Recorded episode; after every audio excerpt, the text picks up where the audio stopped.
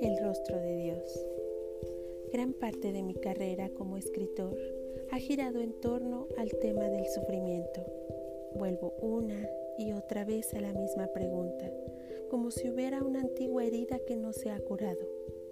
Quienes leen mis libros parecen ponerles rostro a mis dudas.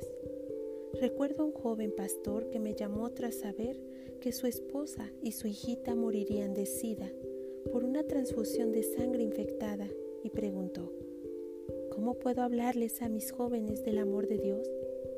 Con el tiempo aprendí a no intentar responder los por qué de la vida. Sin embargo, una pregunta que solía hacerme ya no me carcome. ¿A Dios le importa?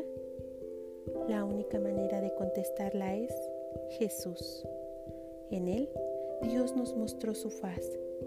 Si te preguntas qué siente Dios ante el sufrimiento en este planeta que gime, mira ese rostro. ¿A Dios le importa? la muerte de su Hijo a nuestro favor, que finalmente destruiría para la eternidad toda angustia, tristeza, sufrimiento y muerte, responde esta pregunta.